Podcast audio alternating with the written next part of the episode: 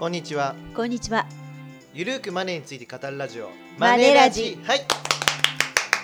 第97回ということで。おお、100回が見えてまいりましたね。はい、はい。ね最近はね、コロナウイルスでい。やね、もう本当コロナウイルスねにね、いもう本ろいろ。当テレビつけたらね、はい。コロナウイルスばっかりでね、はい。飽きちゃいますよね。そうですね。ね。えで昨日ねあの銀座にちょっとあのお出かけしたんですけど、はい、中国の方が全然いなくて。ああ中国人が、はい。だから人が少なかった。そう久しぶりにねなんかねゆっくりね デパートも回れたなっていう感じがしましたけどもそれだけやっぱすごい影響なんだなと思いましたが。ねでもちょっとはい。正直ビビりすぎですよね。ねまあ。なんかマーケットもビビりすぎじゃないですか。いやいやもう本当ね最近為替がひどくないですか。ね、あのーコロナウイルスではい。死亡した人って、ええ今361人と、うんうんはい。あの今日収録してるのが2月3日ですね。そうですね節分の日ですはい、ねの現在ではい。361、うんうん。で今ですね、はい。あのインフルエンザっていうのも流行ってますよね。はいはいはいはい。アメリカでインフルエンザのはい。患者数って何人ぐらいか知ってますか、あでも結構すごいって聞きましたけどはい。ね、実は。1500万人罹患してて 14万人が入院。そして8200人が死者全然コロナウイルスよりすごいっていうね。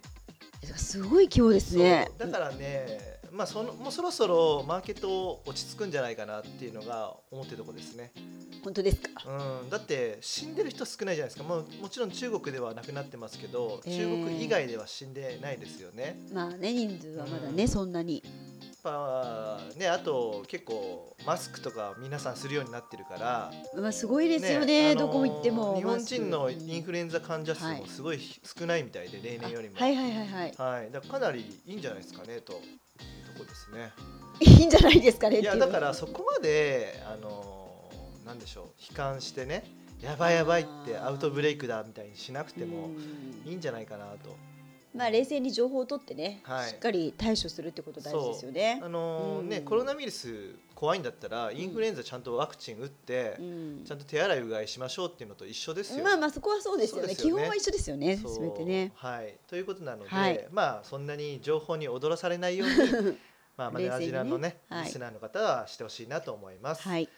で、まあ、ニュースでですね、はい。最近後払い保険っていうのがね。ね新しい形が出てきましたね。ニュース、うんうん。後払いの割り勘保険ですかね、はい。っていうのが出てきましたんで、はい。今日はその保険の内容の紹介と、はい。まあ、ちょっとそういう保険に対してどういうふうに考えていけばいいのかっていうのを、まあ、語っていきたいなと思っております。保険について。なかなか取り上げないテーマですけれども。そう。いやでもね、はい。一応ね僕、まあ、ちょっと宣伝になっちゃいますけど、はい。あの毎年オリコンが、はい。あの保険商品あはい、ねええ。あのランキング出してるじゃないですか、はい。でそれで FP の人たちにね、うん。アンケート取ってたりするんですよ、はいはい。20人ぐらいですかね、えでその中に一応僕入ってまして。え はい。はいはいはい。あの就寝型がん保険商品のランキングとか、はい。収入保障とか、うん。あと定期預金あとは医療保険ですね、はい。あのそういうもののランキングやってるんで。あなんか毎年なんかあれですよね、はい。大変そうですもんね。あの大変ですよ。ランキングつけるのね。点数つけて、ね。大変そうだなと思って根拠も考えないとなというところで。そうですよね。はい。なので一応詳しくはあります、あらすごいわ。ね。前職はほらあアフラックですからね。はい。はいはいでえっ、と、この日本初のですね、はい。後払い保険っていうものですけども、はい。まあ割り勘だと。例えばどういうものかというと、はい。がんと診断されたら、うんうん。まあ、一時金80万円が支払われはい。て、そね。その保険料はうん。契約者が割り勘で後日負担、ねこの後日っていうところが新しいですよね。そうそうでうん。例えばねこれどれくらいのお金なのかっていうと、はい。契約者が1万人で、うん。2人ががんと診断された場合の保険料は229円、おー229円。まあその80万円を割ってるわけですよあね。なるほどね、うんうん。はいはい。はい。でまあここはですね少額短期保険会社のジャストインケースっていう会社がね、えー割り勘保険をまあ1月の28日からかな、はい、はい、発売販売してうんもう開始したということですね。うん、なるほど、はい。でまあ、割り勘保険ってなんかありそうでなかったわけじゃないですか。そうですね今までね。ただねあのうん。皆さんあの保険っていうのは、うん。収支相当の原則に基づいてうん。行われてるんですね。はい。でそれは割り勘保険も同じなんですよ。なるほど。で収支相当の原則って高山さんお願いします。えざっくりでいいんですか？ざっくりですよ。まあ、これあの皆さんが支払う保険料と、うんそれからあの保険会社が支払う保険料を保険料？まあほ保険金？支払う保険金もをう、一回いきますか。はい はい。えー、と皆さんが支払う保険料と、はい保険会社が皆さんに支払う保険金が、うんうんまあ、イコールになるっていうことですかね。はい。それがはい収支相当の原則ですね。うんうんまあそういうふうになるようにまあ保険会社って決めるわけですよ。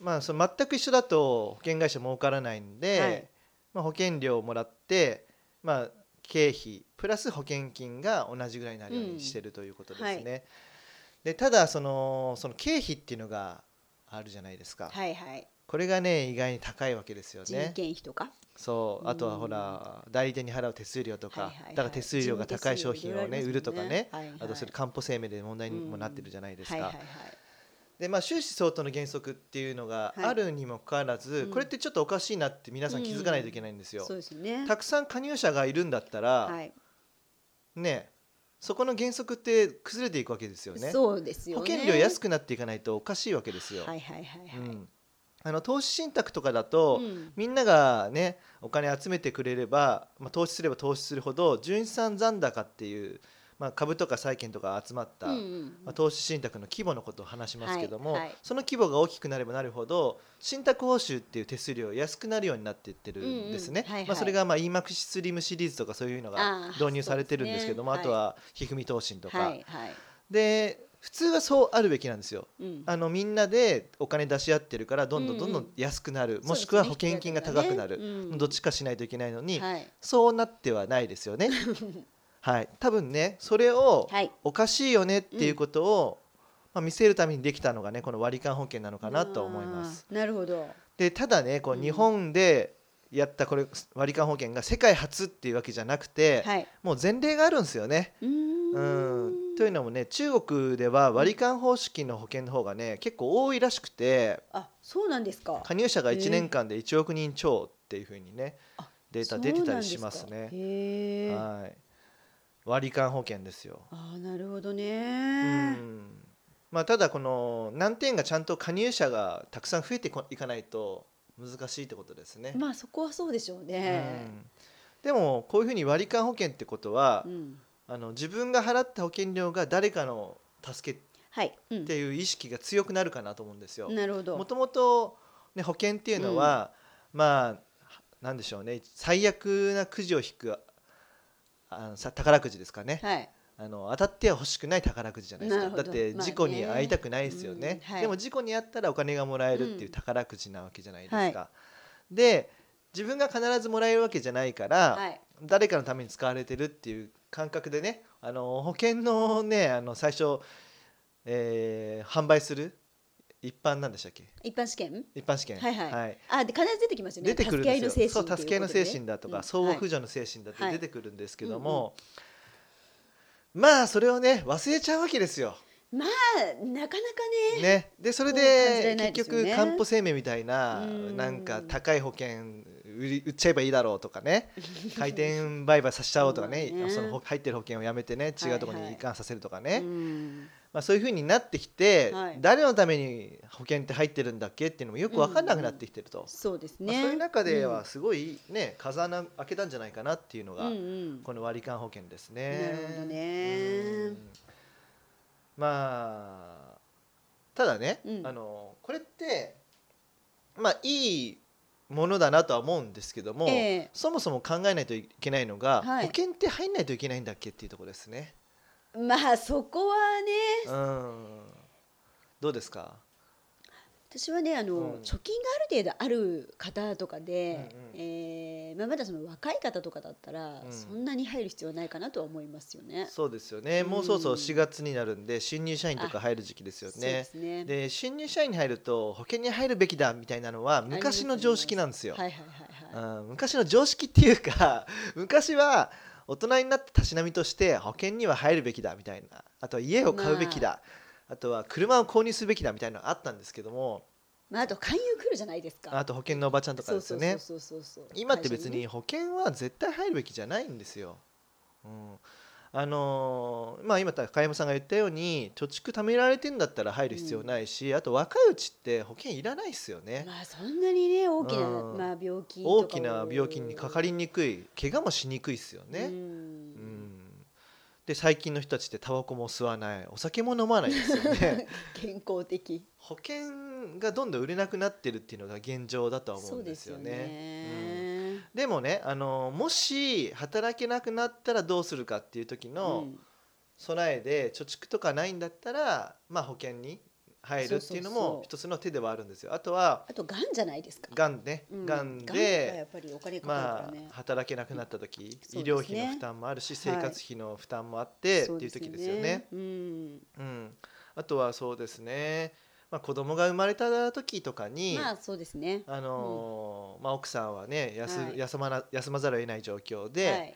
で自分だけしか与えなきゃなくて、うん。うん。で自分が、ね、一家の大黒柱で働けなくなった時の、はいその収入をどうするんだっていうところで保険をね考えてもいいとは思うんですけども。まあ、やっぱりライフステージが変わった時はね考える時かもしれないですそうですよね。けれどもただもうそれも貯蓄の状況とかにもよりますよね。そうなんですよ。だからね必ず入んなきゃいけないっていうのはないとは思うんですね、うん。で公的保険がねあるからね。そうそうそう。あのこの国にはうん。高額療養費制度っていうのがあってですね、まあ、そもそも医者にかかった時には3割負担ですよね。そうですね。うん、で医療費控除っていうのもありますし、はいはいはい。うん、あとはスイッチ OTC のねはい。あのメディケーション税制もありますよね。そうですセルフメディケーねセルフメション税制ね。ディケーション税制ですね、まあ、なので、うん、まあ必要以上に入らないってことじゃないですそうそうかですね、うん。でまあ僕が入んなくていいかなっていう保険をちょっと紹介したいなと思うんですけど。これ大丈夫かな、あのねそもそもまずね、うん。これどうしようかな。5つぐらいあるかな。うんうん。5つぐらいですかね。はい、はい。で1つが医療保険いらないと、うん、あの医療保険ねあの僕ランキングつけてますよ。だけど基本的にいらないっていうスタンスです、うん。というのはやっぱり高額,、ね。高額療養費制度っていうのがあるんで、はいはい。でそれがあればね、うん。あの貯蓄がある程度だったら問題ないんですよ。そうですね、うん、保険料払ってるのがただ垂れ流しだと思った方がいいと思いますね、正直もったいない、うん。はい、であとは就寝保険ですね、うん就寝保険あの、うん。就寝の死亡保険。あ死亡保険のですか、あ貯蓄型の、そう、うんとか死亡保険ですね、はい。特に死亡保険はあまりいらないかなとは思うんですよね。あの、うん。相続とかね結構高齢になった時に対策としてっていうのは節税対策ですね。ありだとは思いますうんが、はい。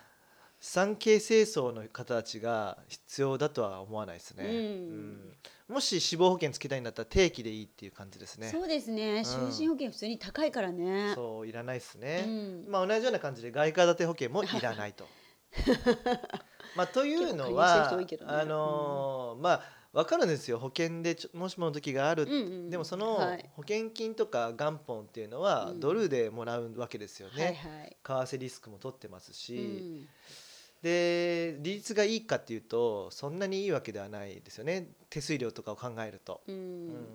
だから本当はここ絶対ややってほしいのは保証と資産形成の部分は分けた方がいいじゃないですか、まあそこはそうですよね、うんよく分かんなくなっちゃうから、そうですね、はい。でもねやっぱりね一般の投資信託を買うよりはね保険でなんか外貨とかね、うん。そういうのをやりやすいっていう声も実はあるっちゃあるんですよね、うん。多分ねそれは保険っていう言葉の魔力に引っかかってるだけだまあまあと思うんですよ、そうね、ううん。んそう思いません、そうですイねンシュアランスって聞いてなんか別にねって思いません？インシュアランスとかアシュアランスとかって聞いてね、別に備えた方がいいなって。まあこれはもう言葉のイメージだと思うんですよ。そうそうそう。だから投資って言うとうわっていう人が多いけどっていうところそこはねもう客観的に考えた方がいいですよね、うん。うん。あとはまあ学習保険いらないですかね。まあねあのーかなり予定利率がねうん。下がってしまっているんでね、そう。昔は確かに利率がね高い時は、まあ、一つの手だったとは思うんですよ、はい。うん。でも今は、まあ、元本割れするわけですよね。そうね、うん、そしてなんでしょうもしもの時っていう言ってますけど定期預金でいいですよね定期保険、うん。まあそうですね。定期保険ね。だから最近、あの積み立て NISA を逆に使ってそうそうそう。っていう方も多いですよね、うん、だから貯蓄プラスと積み立て NISA でいいとは思うんですけどね。ねうん、まあもうちょっとそこら辺も、はい。はい、考えて、あとはですね、あとは三大疾病保険かな。あ結構それ昔結構売れてたんですよね。そうそ三大疾病。う、うん、あのーこれは急性心筋梗塞はい。とか脳卒中。はい。あとがんですか。そうそうそう、っていうなんか条件を満たさないとなかなかもらえないような保険ですよね。でその条件がね結構厳しかったりするんですよね。そう厳しいんですよ。ねそれ知らないでね入ってる人多いと思うんだよな。はいはい。なんかねそういうふうになすまあ、三大疾病にかかって死んでる人いい多いですよみたいなうん。データを見せられてあそうなんだと思ってね、うん。まあ、営業文句にねちょっと騙されて騙されてっていうかね、はい信じちゃって、はい。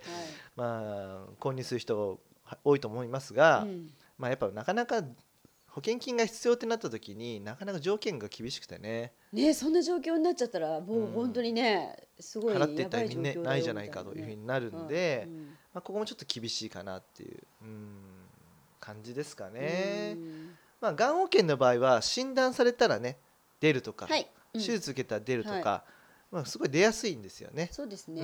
うん。がん保険手厚くなってますよね今ねそうそう各社ね。そうまあ結構力入れてますしね、はい。各社ね、うん。まあ、なのでこういったところがうん。保険としてはうん。いらないんじゃないかなっていうところですかね。はい。どうですかね。だから保険は確かにね後払い保険とかこういうのはいいよねと。うんまあだけどそもそも保険ってい入る必要があるんだっけっていう貯蓄とかねだったら公的な制度って日本整ってるから、はい。そういう制度をまずフル活用してそれでもできないところは何なんだろうとか、そこですね基本はね。でまあ社会人になったから保険に入ろうっていうそういう感覚もなくしていいですよね。まあもうねだんだんやっぱり、そう。そういうよりは自分がどうかっていう。だから逆に社会人になったら投資始めようっていうのは常識にしてほしいですよああね。確かに。あのね、うん。まあ、専門家の中には投資を絶対することは勧めないみたいな。しなしたくない人はしなくていいっていう人いるんですけまあまあそこどはねいろんな考え方まあそういうふうに言う人って大体おじいちゃんとかおばあちゃんですから 今まで投資したことない人たちが言ってるんでね。あの僕もう僕はね今34歳でまさに資産形成層ですから僕が言ってますからね。そのね考えた方がいいんですよ。誰が言ってるかっていうところ、うん、うん、所詮だって逃げ切るわけじゃないですか。まあ、世代感覚みたいなでちょっと上から目線でですよね。いやだからまあその一理あることはあると思うんですよ、ええまあもちろん諸先輩たちの諸ね。経験話してるから。ただねら、うん。投資は僕はした方がいいとは思うんですよ、ね、あまあまあそこはでもそうですかね。その投資っていうのはこギャンブルをしろとは言ってないんですよ、れからははい。あのいきなりねリスクの高い株式投資、ええ。FX とかやるんじゃなくて、はい、はい。まあ、コツコツ投資するような投資信託だったりとかね。そういうものを始めていこうねという話で、で、まあ、ある程度お金が貯まってきたらプラスアルファのリターンを狙うようなね投資をしていけばいいとは思うんですけどもあとは若いうちって自己投資の方が重要だったりしまますしね。あそうですね、うんなのでまああんまりそのね、まあ、シニアの方たちの言ってることを鵜呑みにはせず まあまあそこは世代ね生きてきたねその時代背景も変違いわってるますからっていうのもあるかもしれないたちはねこの時代この今の時代を生きてますから今の時代に必要なものは何かそういうのを考えて、まあ、後払い保険あ面白いなと思ってどうしてもやっぱ保険入ろうかなと思うんであればこういうものをね活用するのもいいと思いますし、うん。まあ保険に入んなくてもいいんであればいいと思いますし、はい。うん、でまあ自分に合った保険が分かんないっていうんだったら僕らにね相談しに来てもいいですし まあ僕らじゃなくてもねファイナンシャルプランナーとかに相談すればいいと思いますから、ぜひ次の行動を自分で考えてうん。どうすべきか、お金と向き合うってことが大切だと思いますので、はい。やっていただければと思います。はい。はい、ちょっと僕の毒がまたね。また毒がねブワーってね。いやただね投資しなくていいって言ってる人はね考えられないなと思っちゃうわけですよね。まあでもほら考え方がそれぞれですから。まあまあでもいいんじゃないですか。あの頼口さん世代に。はあの今の時代を生きてるのは僕らだろうって話なんですよ。うんなるほどなるほど。わかんないじゃんっていうところ。ねというところなので、はい。はい。まあちょっと僕のこういう毒は多めに見ていただいて。こういう毒はね話した時ねよくね感想たくさん来るんですよね。ああまあね。久々に毒聞けてよかったです まり言い過ぎると敵ばっか作っちゃうんで敵ばっか作りますからね。たまにしか言わないんですけど、はいはい重要はでいこんな感じではい。えー、97回、はい。はい、終わりにしたいと思いますので、はい。またね、えー、と次回「ナネラジ」でお楽しみいただければと思います。はい。というわけで株式会社マネーユーの提供で頼藤大樹と高山和恵がお送りしました。またね。See you